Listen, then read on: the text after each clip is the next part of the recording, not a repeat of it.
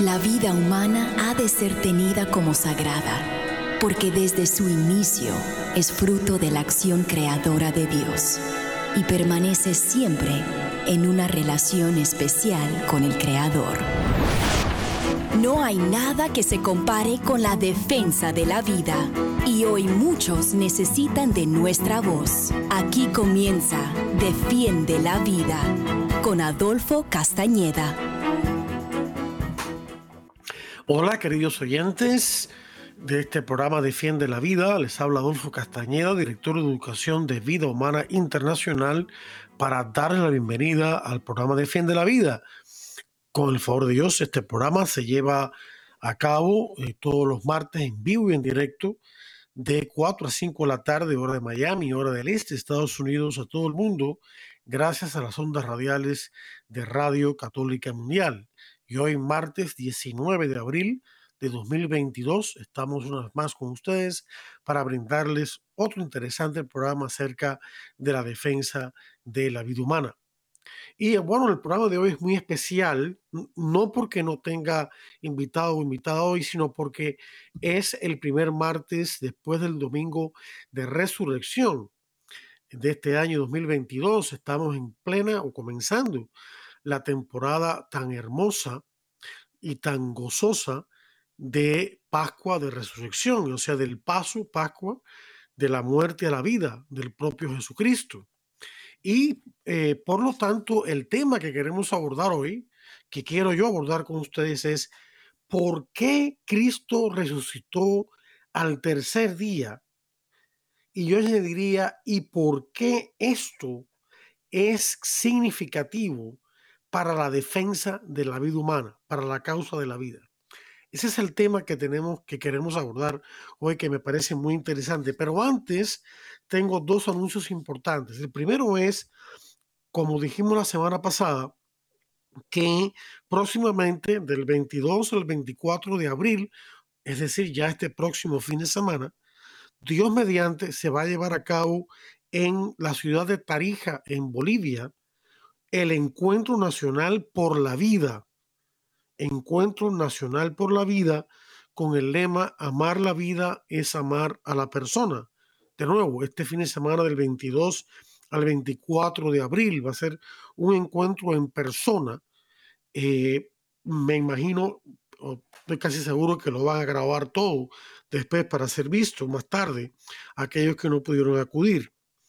Y este, una cosa, un par de cosas significativas de este encuentro es que dos, o mejor dicho, tres de los, eh, de los exponentes, de los charlistas, son personas que eh, colaboran o que trabajan con Vida Humana Internacional. Tenemos a nuestro director regional, que ustedes conocen y que hemos tenido un, durante varias ocasiones, muchas de ellas, aquí en nuestro programa, el señor Mario Rojas, director regional para el mundo hispano de vida humana internacional, quien va a abordar el tema Agenda 2030 de la ONU, o sea, 2030 de la ONU, y sus posibles consecuencias.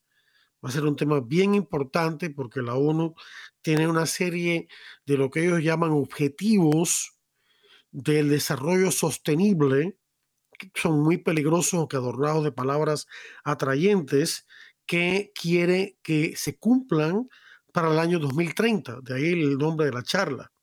También va a ser este exponente Jorge Serrano, Jorge Serrano Limón, quien fue el que inició todo este asunto de los centros de ayuda a la mujer embarazada, primero en México, de donde es él, y luego se ha expandido por toda América Latina, y también él va a dirigir la palabra. No sé el tema que va a abordar, pero estoy seguro que tiene que ver con la labor de rescate de mujeres embarazadas y sus hijos, rescatándolos del aborto. Y también eh, de los exponentes que conocemos, que tenemos, perdón, conocemos a Melina Carmona, quien, a, a quien precisamente entrevistamos la semana pasada acerca de este encuentro y que es la principal organizadora y Melina es la que dirige el, Centro de Ayuda a la Mujer en Bolivia, que es donde se va a llevar a cabo esta, este congreso.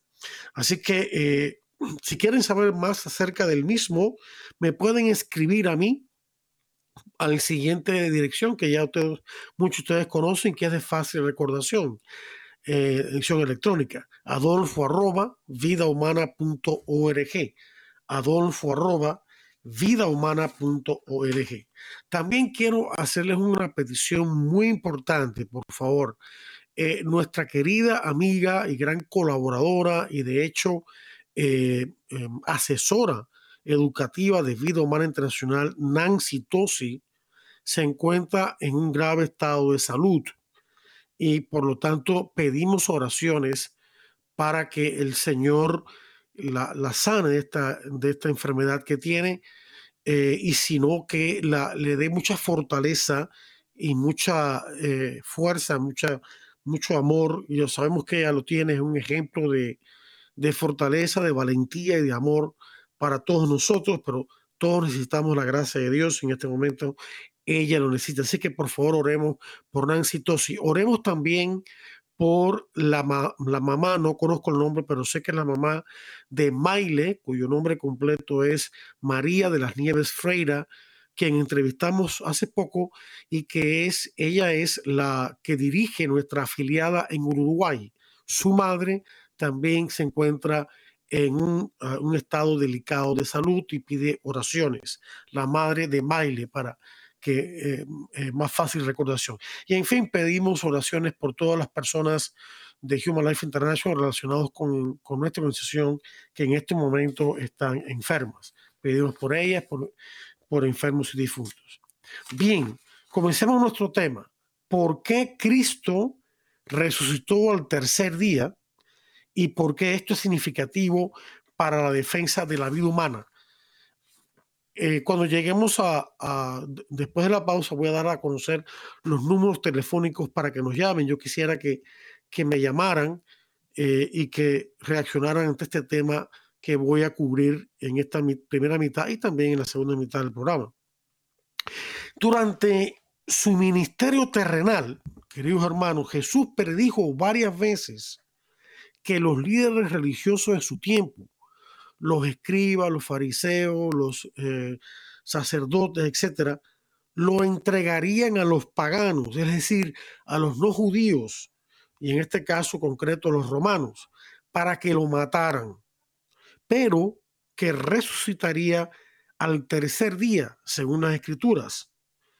Y tenemos un pasaje de esto, eh, dice eh, así, tomando consigo a los doce, les dijo, mirad, que subimos a Jerusalén y se cumplirá todo lo que los profetas escribieron sobre el Hijo del Hombre. Le entregarán a los gentiles, es decir, a los paganos, y será objeto de burlas, insultado y escupido, y después de azotarle le matarán, pero al tercer día resucitará. Pueden ver también Mateo 20 del 17 al 19 y Marcos 10 del 32 al 34. De nuevo, he eh, citado aquí de, em, de Mateo 20, 17 al 19. En 1 Corintios 15, del 3 al 4, San Pablo dice que Cristo resucitó al tercer día según las escrituras. Según las escrituras. Es una frase importante. Es evidente que ni Jesús ni San Pablo al decir las escrituras o al decir, perdón, al decir los profetas se estaban refiriendo a lo que hoy conocemos como Nuevo Testamento. Jesús habló de predicciones proféticas que obviamente pertenecen al Antiguo Testamento. Y San Pablo también se refirió al Antiguo Testamento por la sencilla razón de que el Nuevo Testamento no se había escrito todavía. Los especialistas en, ciencias bíblicas, los que saben de, de la Biblia, nos dicen que el primer libro que se escribió del Nuevo Testamento fue la primera carta de San Pablo a los tesalonicenses y que esto ocurrió hacia el año 50-54 después de Cristo, décadas antes de que se escribiesen los evangelios. El pasaje profético clave. No se puede preguntar, bueno, pero, pero ¿en qué parte del Antiguo Testamento se está refiriendo?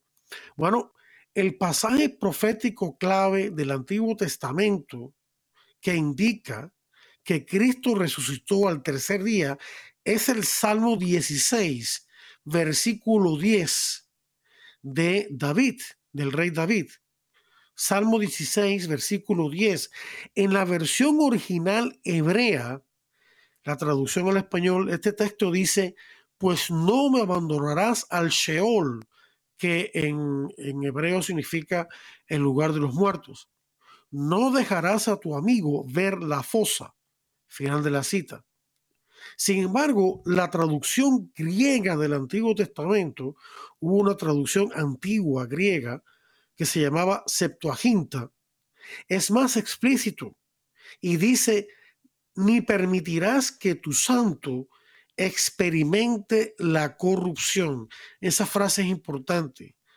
Experimente o que no experimente la corrupción. Y estamos citando y esto lo vamos a elaborar más, de Hechos 2.27, donde San Pedro en su discurso, en un discurso cita a este Salmo 16, versículo 10.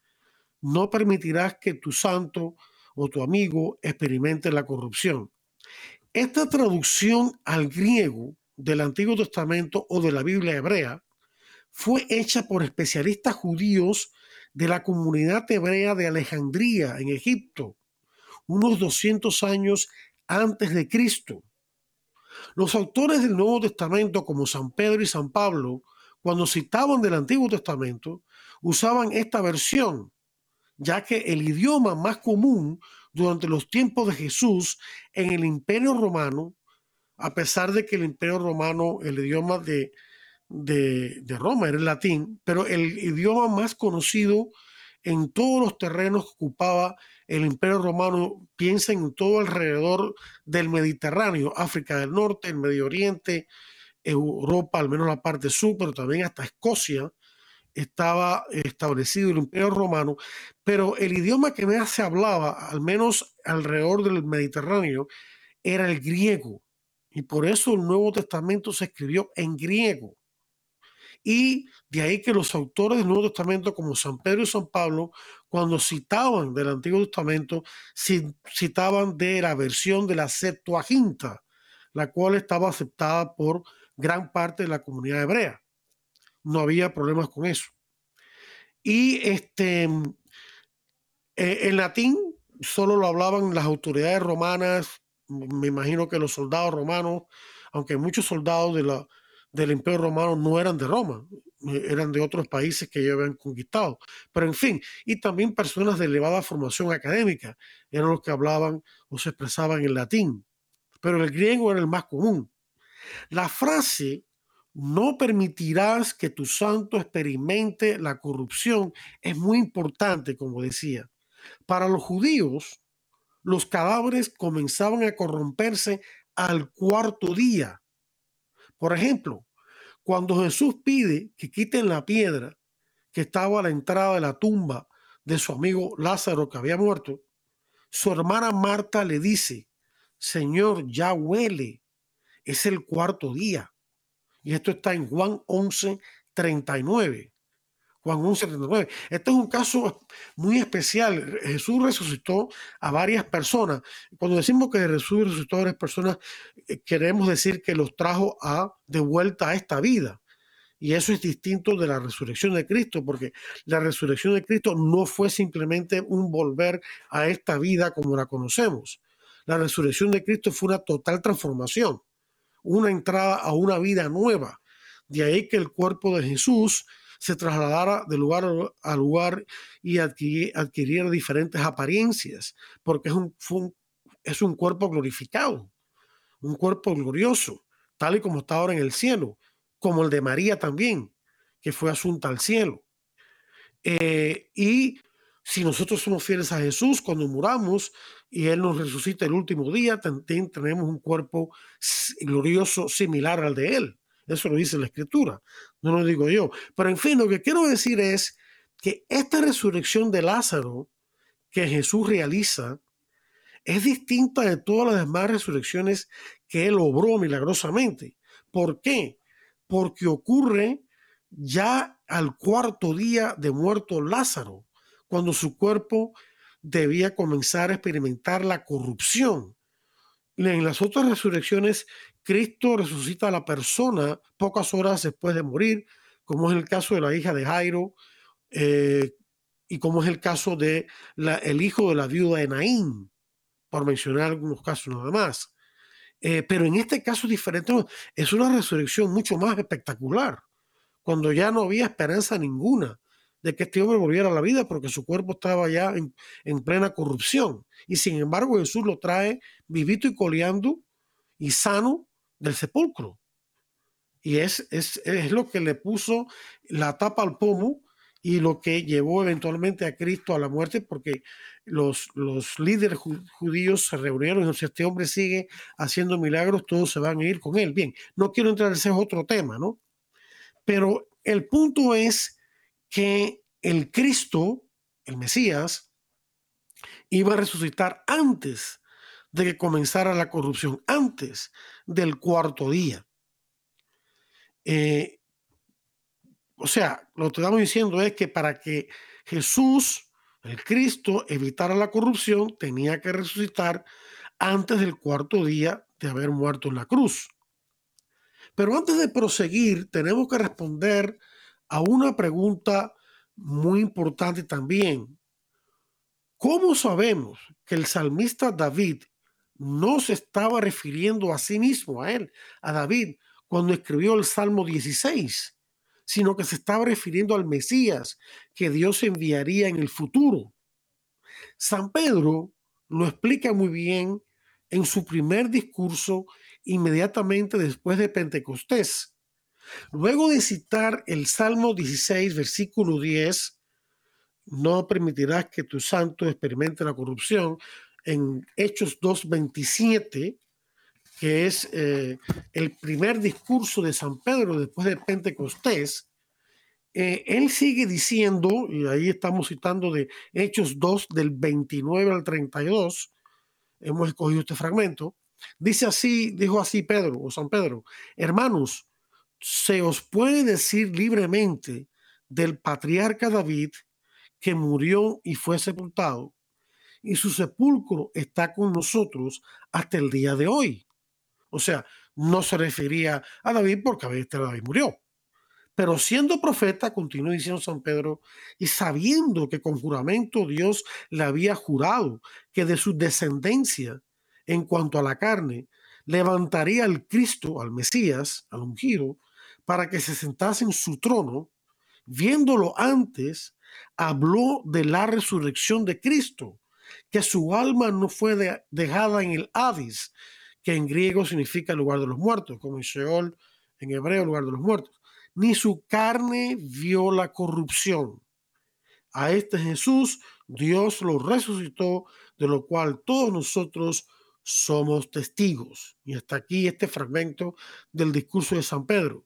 San Pablo tiene un argumento muy parecido, esencialmente el mismo, que desarrolla en Hechos 13 del 32 al 37. Hechos 13 del 32 al 37. No lo voy a leer, sea mucho, pero durante un discurso en una sinagoga a judíos y también había gentiles, San Pablo desarrolla el mismo argumento y dice que lo que dice David en el Salmo 16, versículo 10, no puede referirse a David mismo porque David había muerto y todos conocían dónde estaba su tumba.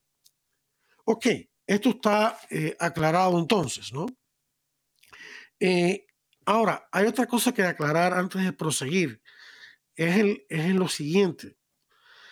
El término día en tiempos de Jesús era un periodo de 12 horas, no de 24. 12 horas de noche y 12 horas de día. El mismo Cristo refleja esta costumbre cuando afirma en forma de pregunta, ¿no son 12 las horas del día? Y eso está en Juan 11.9. Cristo murió un viernes como a las 3 de la tarde, todos lo sabemos, a las 3 de la tarde. A las 3 de la mañana del día siguiente, sábado, ya había transcurrido el primer día. A las 3 de la tarde de ese mismo sábado, ya había transcurrido el segundo día y comenzó el tercer día. Por lo tanto, a las 12 de la madrugada del siguiente domingo ya nos encontramos en el tercer día. Y sabemos que Jesús ya no estaba en la tumba al comenzar ese domingo, porque María Magdalena fue al sepulcro cuando todavía estaba oscuro y lo encontró vacío y salió corriendo a avisar a los apóstoles. Esto está en Juan 20, Juan capítulo 20, versículos 1 y 2. Juan 20, 1 y 2. Pero sigue en pie la pregunta de por qué Cristo murió un viernes. Los estudiosos de la Biblia nos enseñan la interpretación correcta de Juan 19, 14. Juan 19, 14. En ese versículo, San Juan Evangelista, al narrar el juicio de Jesús durante el Viernes Santo, nos dice que era el día de la preparación de la Pascua hacia la hora sexta. De nuevo, los expertos en la Biblia nos dicen que antes de celebrar la Pascua, que, en la cual se celebraba la liberación de Israel de los egipcios, el paso de la esclavitud a la liberación, Pascua, esto está en el capítulo 12 del libro del Éxodo, los hogares judíos sacrificaban un cordero para ser consumido durante el día de la Pascua, el día siguiente, que ese año fue el sábado siguiente al Viernes Santo. San Juan Evangelista, al hablar que era la hora sexta, es decir, el mediodía, nos está diciendo, según los expertos en la Biblia, que Cristo es el nuevo Cordero sacrificial de la Pascua. O sea, no es pura coincidencia que en el momento en que Cristo está por morir o está muriendo, se está sacrificando el cordero pascual para ser consumido al día siguiente durante la Pascua. Y esta información, eh, los que estén interesados, los que leen inglés, eh, se encuentra en, en, un libro que se llama, una Biblia, perdón, que se llama The Didache Bible, The Didache Bible, en la página 1449 he recabado esta información. Hay más información. También esta es una Biblia magnífica en inglés, claro, pero que lo bueno que tiene, además de que el texto es fidedigno, es que las notas explicativas son tomadas del catecismo de la Iglesia Católica. O sea que uno está estudiando Biblia y catecismo al mismo tiempo con esta Biblia. No es, no es barata que digamos, pero vale la pena como instrumento de estudio. Bien, volviendo a nuestro tema, entonces San Juan nos está diciendo que Cristo toma el lugar del Cordero Pascual porque Él es el nuevo Cordero. Y San Juan Bautista, no San Juan Evangelista, San Juan Bautista predijo esto mismo cuando vio a Jesús venir hacia él y dijo, he ahí el Cordero de Dios que quita el pecado del mundo. Final de la cita, en Juan 1.29. Juan 1.29, que lo decimos en misa lo repetimos, Cordero de Dios quita el pecado del mundo. Ten piedad de nosotros, Cordero de Dios quita el pecado del mundo, ten piedad de nosotros, Cordero de Dios quita el pecado del mundo, danos la paz, ¿no? Está sacada de San Juan Bautista, citado por San Juan Evangelista. Ahora queda la pregunta de por qué Jesús resucitó el siguiente domingo. Ya hemos respondido por qué fue, eh, por qué murió un viernes es el nuevo Cordero. Ahora, ¿por qué resucitó el domingo? Según la Biblia, el domingo es el primer día de la semana. Él lo llamaban primer día de la semana. Después le llamaron domingo, que quiere decir día del Señor. Pero de, un ejemplo de que es el, primer día de la semana es el domingo, lo tenemos en el mismo pasaje que ya citamos de Juan 20, versículo 1, que dice, el primer día de la semana, es el domingo de resurrección, va María Magdalena de madrugada al sepulcro. Y si vamos a las primeras páginas, ahora vamos a hacer una comparación. Si vamos a las primeras páginas de la Biblia, en Génesis capítulo 1, versículos del 1 al 5, los primeros cinco versículos de la Biblia, dice así el texto sagrado. El, eh, en el principio creó Dios los cielos y la tierra y la tierra estaba desordenada y vacía, y las tinieblas estaban sobre la faz del abismo, y el Espíritu de Dios se movía sobre la faz de las aguas. Y dijo Dios, sea la luz, y fue la luz. Y vio Dios que la luz era buena, y separó Dios la luz de las tinieblas. Y llamó Dios a la luz día, y a las tinieblas llamó noche. Y fue la tarde y la mañana día primero. Muy importante esto. Día primero. que es el primer día de la semana? El domingo. El autor sagrado de este relato bíblico de Génesis 1 nos damos cuenta que ubica su relato de la creación en un periodo de siete días, es decir, de la semana que termina el sábado, en el cual Dios, entre comillas, reposa, ¿no? Y el sábado estaba, era fue consagrado por el pueblo de Israel como día de reposo y día de observancia religiosa. El sábado era el último día de la semana. Pero el punto es que en este esquema, la creación comenzó el primer día de la semana, es decir, el domingo. El mensaje está claro. Jesús resucita el primer día de la semana porque Él nos trae una nueva creación. Es una creación superior a la creación natural. Se trata de una creación sobrenatural, por medio de la cual somos criaturas nuevas, por medio del bautismo, y llamadas a vivir una vida nueva, siguiendo el ejemplo de nuestro Señor Jesucristo. Y esto está claro y muy bellamente expresado en el catecismo, en el número 1265. 1265, que el bautismo nos hace criaturas nuevas, nos hace hijos de Dios, nos da la gracia para vivir según Dios quiere. Como nos dice San Pablo en 2 Corintios 15, 17, 2 Corintios 15, 17, el que está en Cristo es una nueva creación. El que está en Cristo es una nueva creación. Pero queda todavía una pregunta que la vamos a dejar para eh, después de la pausa, que es, ¿qué implicación o qué tiene que ver todo esto para la causa de la defensa de la vida? Vamos ahora a una pausa de interesantes mensajes de esta su estación Radio Católica Mundial y cuando volvamos tenemos mucho más. No le cambie, que tenemos mucho más aquí en, Estamos en Defiende, la, vida. la Vida. Enseguida regresamos. Defiende la vida con Adolfo Castañeda continúa. Luego de estos mensajes.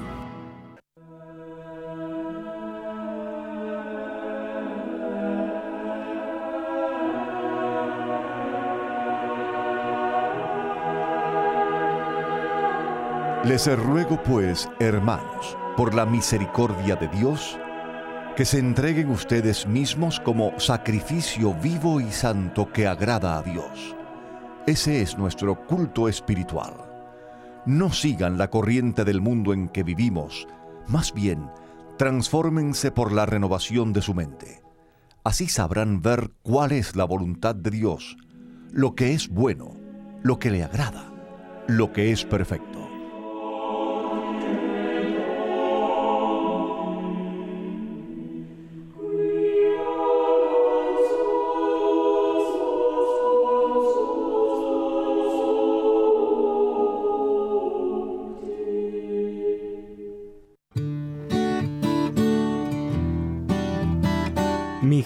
Soy el padre Edwin Lozada de Colombia, misionero contemplativo javeriano Adyentes, y hoy quiero preguntarte algo, ¿cuántas veces alimentas tu cuerpo al día?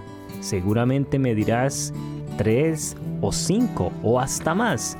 Y entonces recordamos el desayuno, el almuerzo y la cena, pero no podemos olvidar que nuestra alma, nuestro espíritu también necesita de tres alimentos necesarios, la oración, la palabra de Dios y la Eucaristía. De ahí en adelante, todo lo que hagas por alimentar tu alma y tu cuerpo, tu corazón, será para bendición tuya y para bendición de los demás.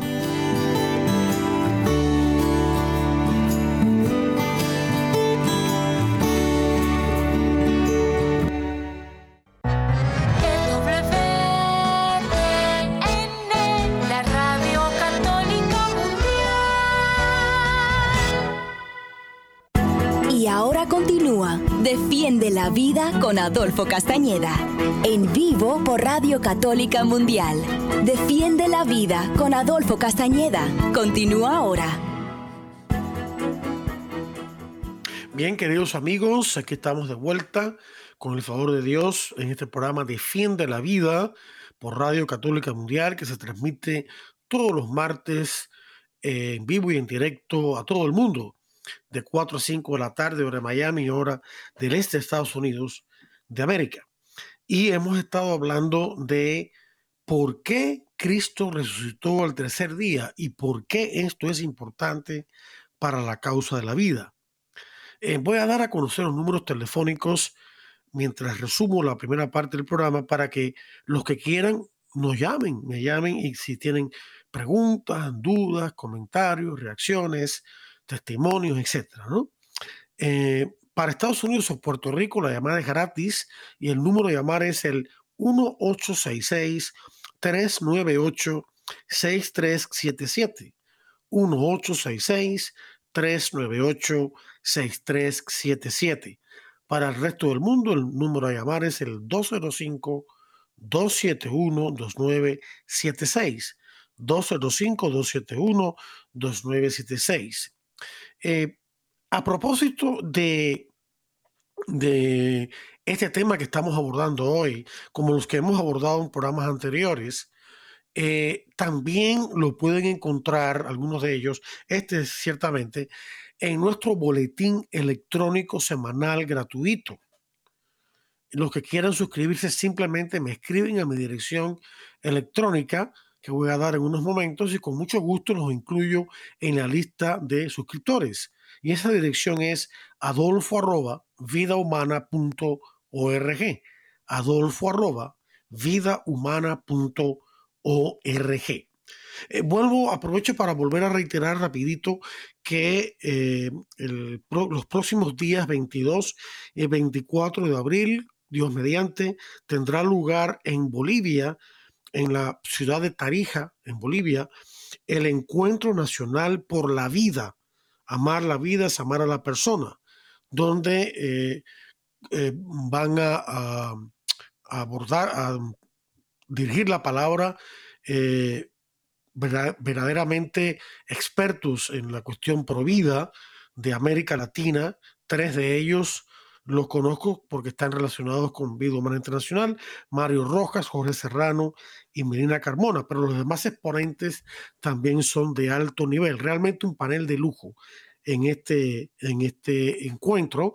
De nuevo, para recabar más información acerca del mismo, me puede escribir adolfo arroba vidahumana.org, adolfo arroba vidahumana.org. En la primera parte del programa, para los que no pudieron oírla o no oírla completa, eh, establecimos que Jesucristo realmente resucitó al tercer día después de morir en la cruz. Establecimos que la razón que murió el viernes a esa hora es porque a esa hora las familias judías estaban sacrificando el cordero pascual que consumirían el día siguiente, día de la Pascua, que en ese año cayó un sábado, eh, y que Cristo eh, resucita al tercer día, domingo, el primer día de la semana, porque también un primer día de semana Dios comenzó la creación. Claro, estamos hablando de, en términos simbólicos, pero teológicamente hablando, religiosamente hablando, es una verdad de que Dios creó el mundo y que Dios creó a los tiempos y le dio a su pueblo Israel una, tiempos litúrgicos, días de reposo y de observancia religiosa, y luego también al nuevo pueblo de Israel, a la iglesia, lo mismo. O sea que por eso es que esta, este relato, eh, el simbolismo de este relato es muy importante, ¿no?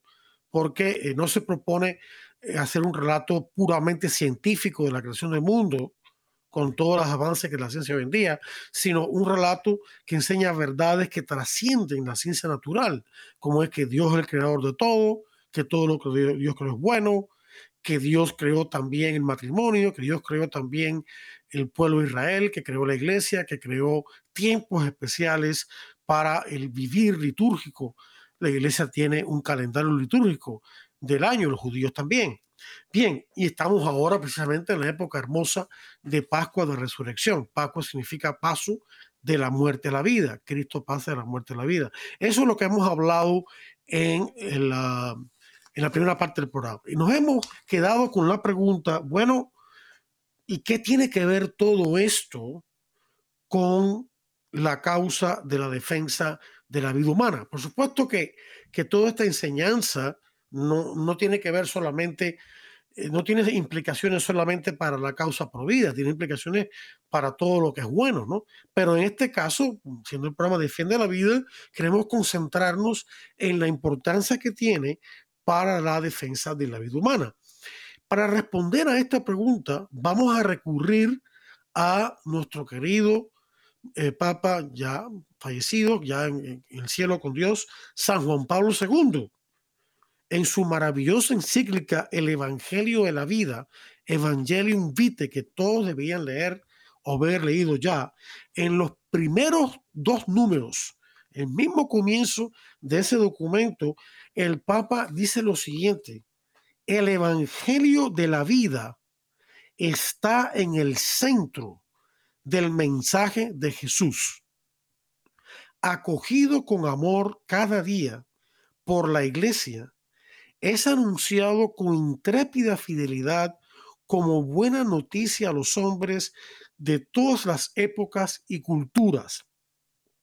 Después sigue diciendo, presentando el núcleo central de su, misión redentora, Jesús dice, yo he venido para que tengan vida y la tengan en abundancia. Juan 10:10. 10. Juan 10:10. 10. Jesús se está refiriendo, dice el Papa, a aquella vida nueva y eterna que consiste en la comunión con el Padre, a la que todo ser humano está llamado gratuitamente en el Hijo por obra del Espíritu Santo. Pero es precisamente en esa vida donde encuentran pleno significado todos los aspectos y momentos de la vida del hombre, del ser humano. El hombre está llamado a una plenitud de vida, sigue diciendo el Santo Padre, que va más allá de las dimensiones de su existencia terrena, ya que consiste en la participación de la vida misma de Dios. Lo sublime de esta vocación, de este llamado que el hombre ha recibido de parte de Dios, de esta vocación sobrenatural, de este destino sobrenatural, manifiesta la grandeza y el valor de la vida humana incluso en su fase temporal o terrenal, aquí en la tierra. En efecto, la vida en el tiempo es condición básica, momento inicial y parte integrante de todo el proceso unitario de la vida humana. Un proceso que inesperada e inmerecidamente es iluminado por la promesa y renovado por el don de la vida divina que alcanzará su plena realización en la eternidad. Ver primera carta de Juan, capítulo 3, versículos del 1 al 2. Esto el, Papa hace esta referencia, no lo cita, pero hace la referencia porque esta doctrina está contenida en, ese, en esos versículos bíblicos. Primera carta de Juan, versículo 3, perdón, capítulo 3, versículos del 1 al 2. Juan, primera de Juan 3, 1, 2. Aquí el Santo Padre nos enseña que el mensaje central de Jesús es la vida eterna. Pero esa vida eterna manifiesta el valor inconmensurable, o sea, el valor que no se puede medir, el valor infinito que tiene la vida humana, incluyendo su fase terrenal. Es verdad que la vida terrena del ser humano es relativa en relación con la vida eterna, pero la vida terrenal es condición básica de la vida eterna. Sin la vida terrenal no puede darse la vida eterna. Usted tiene que estar vivo para que Dios le dé la vida eterna. Sin la vida eterna no puede darse la vida eterna. Por eso, queridos hermanos, toda vida humana debe ser respetada incondicionalmente, desde su inicio en la concepción hasta su muerte natural. O sea, no hay condiciones para, para amar y defender esa vida humana. Simplemente y sencillamente, por ser una persona humana, merece nuestro respeto, defensa y fomento.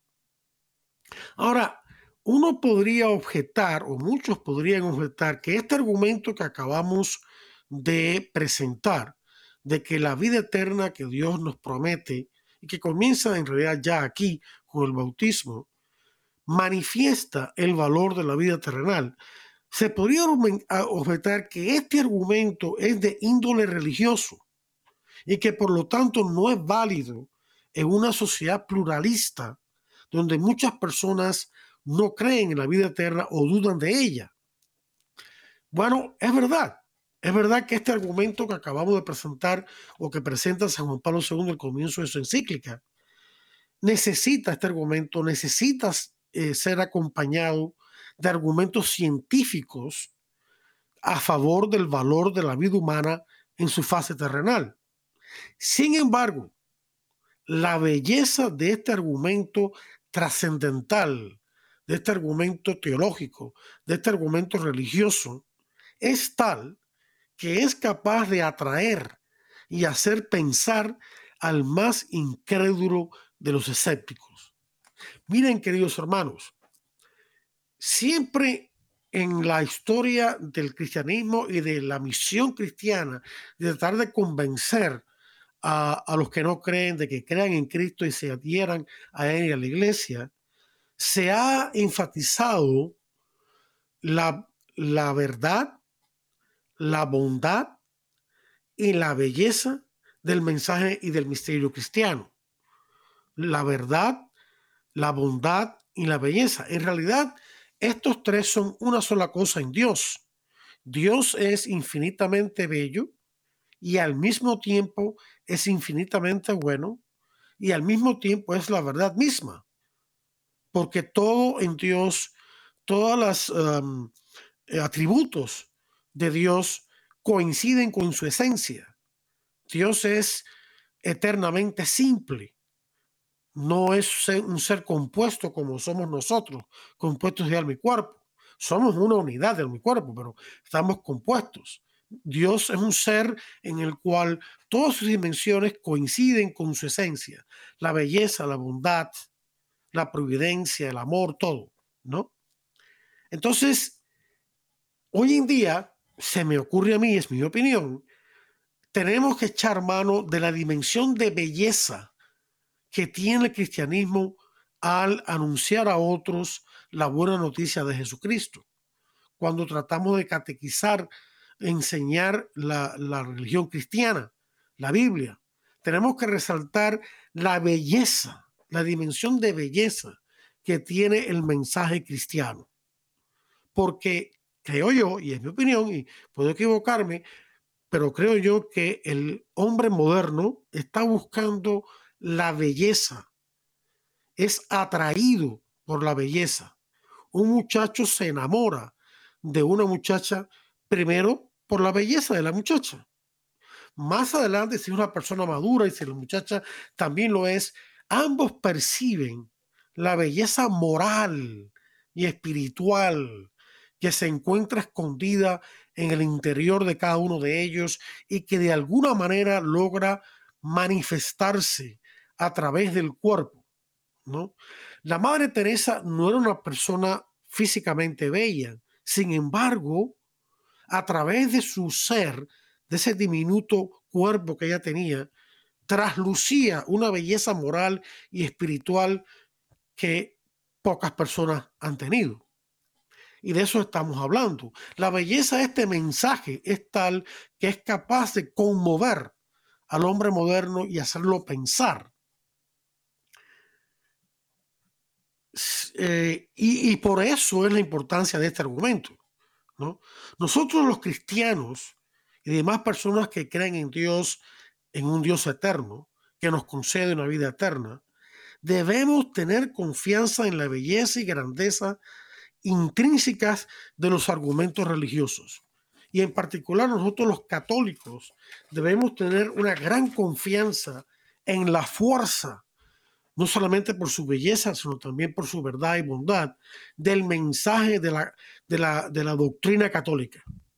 Muchas veces tenemos miedo o nos avergonzamos de comunicar esta doctrina o decir que somos católicos. Lo que ocurre es que lamentablemente lo tengo que decir, aunque duela un poco, es que no nos ocupamos de formarnos en la doctrina católica.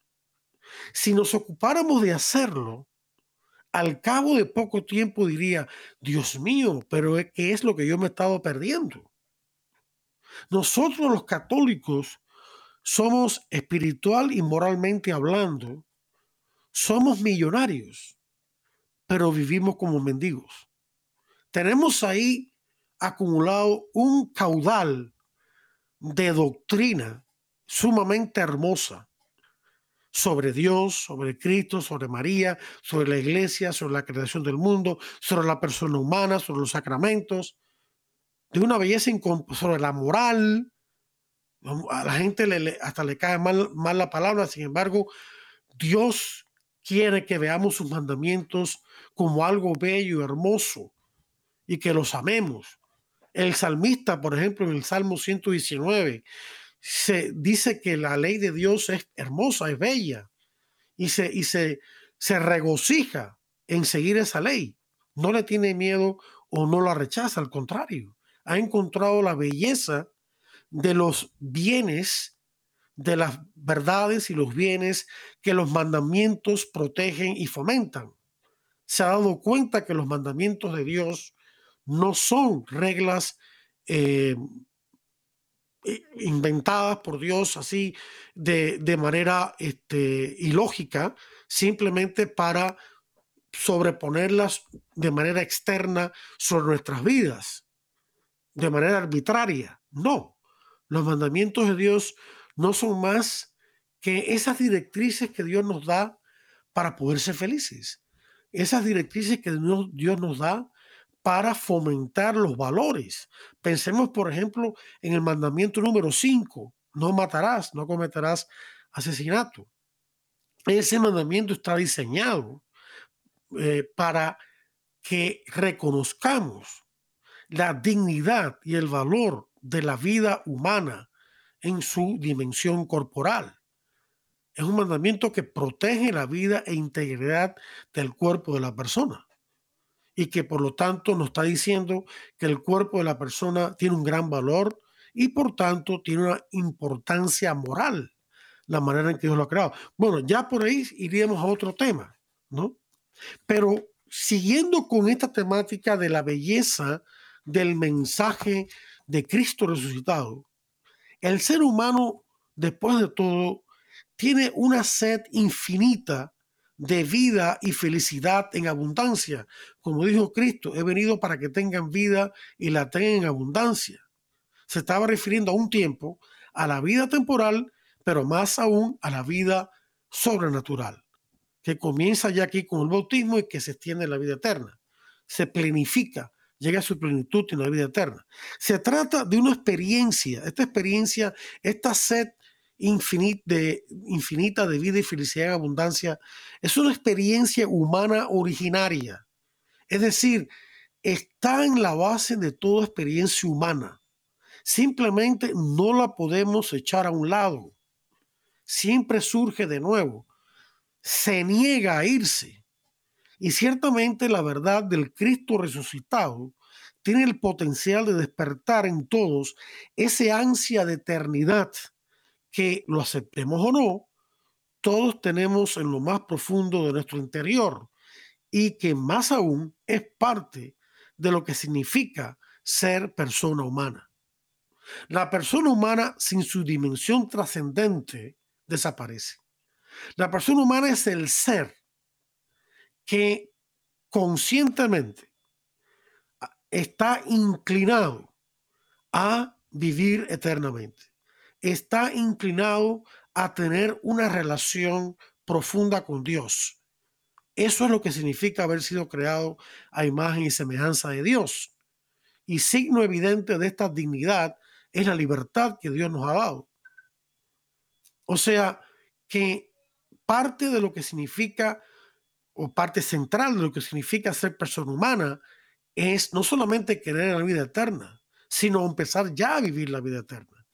Somos seres eternos. Tuvimos un comienzo, pero no tenemos fin, porque hemos sido creados por un Dios eterno para una vida eterna. Finalmente, creer en la vida eterna es creer que el amor es eterno. Un amor que no es eterno pierde gran parte de su significado, o digo yo, en realidad desaparecería. El amor es, por definición, una realidad perdurable. Su continuación más allá de la muerte no tiene rival entre los anhelos más profundos del ser humano. Es más, podemos decir que la eternidad del amor es su característica más determinante y más humana.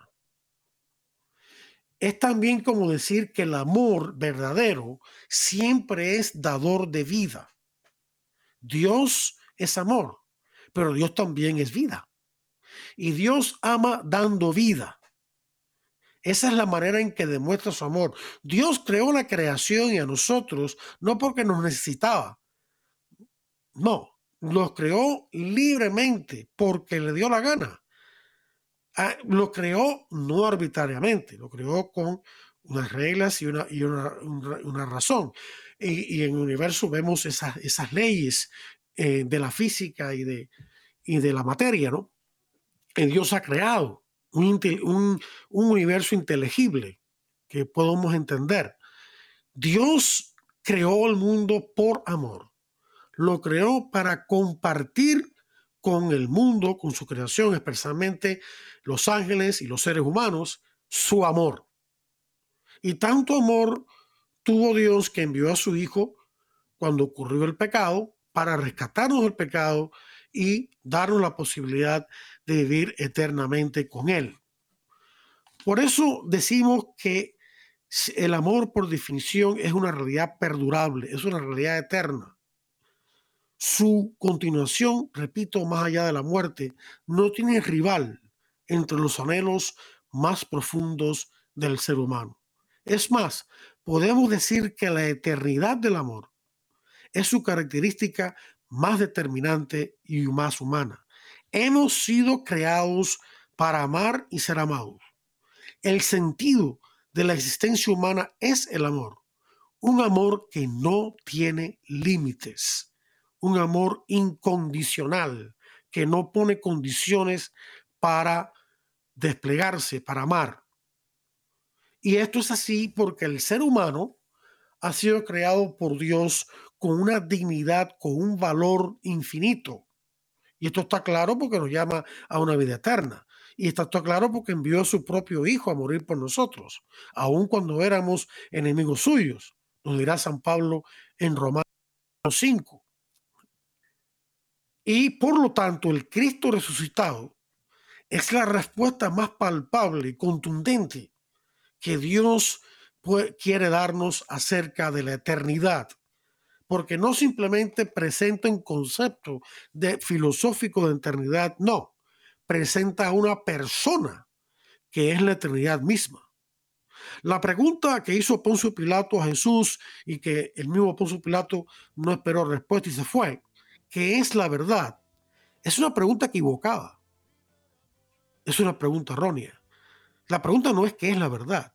La pregunta es quién es la verdad. Y la respuesta es Jesucristo la verdad, la vida y el camino. Esto es lo que quería compartir con ustedes, queridos hermanos. Espero que este mensaje haya sido de su agrado, de su utilidad y que les sirva para vivir plenamente esta Pascua de Resurrección, esta temporada de Pascua de Resurrección que apenas hemos comenzado. Que Dios los bendiga a todos y espero la próxima semana para otro interesante programa de Defiende la Vida. Hasta entonces.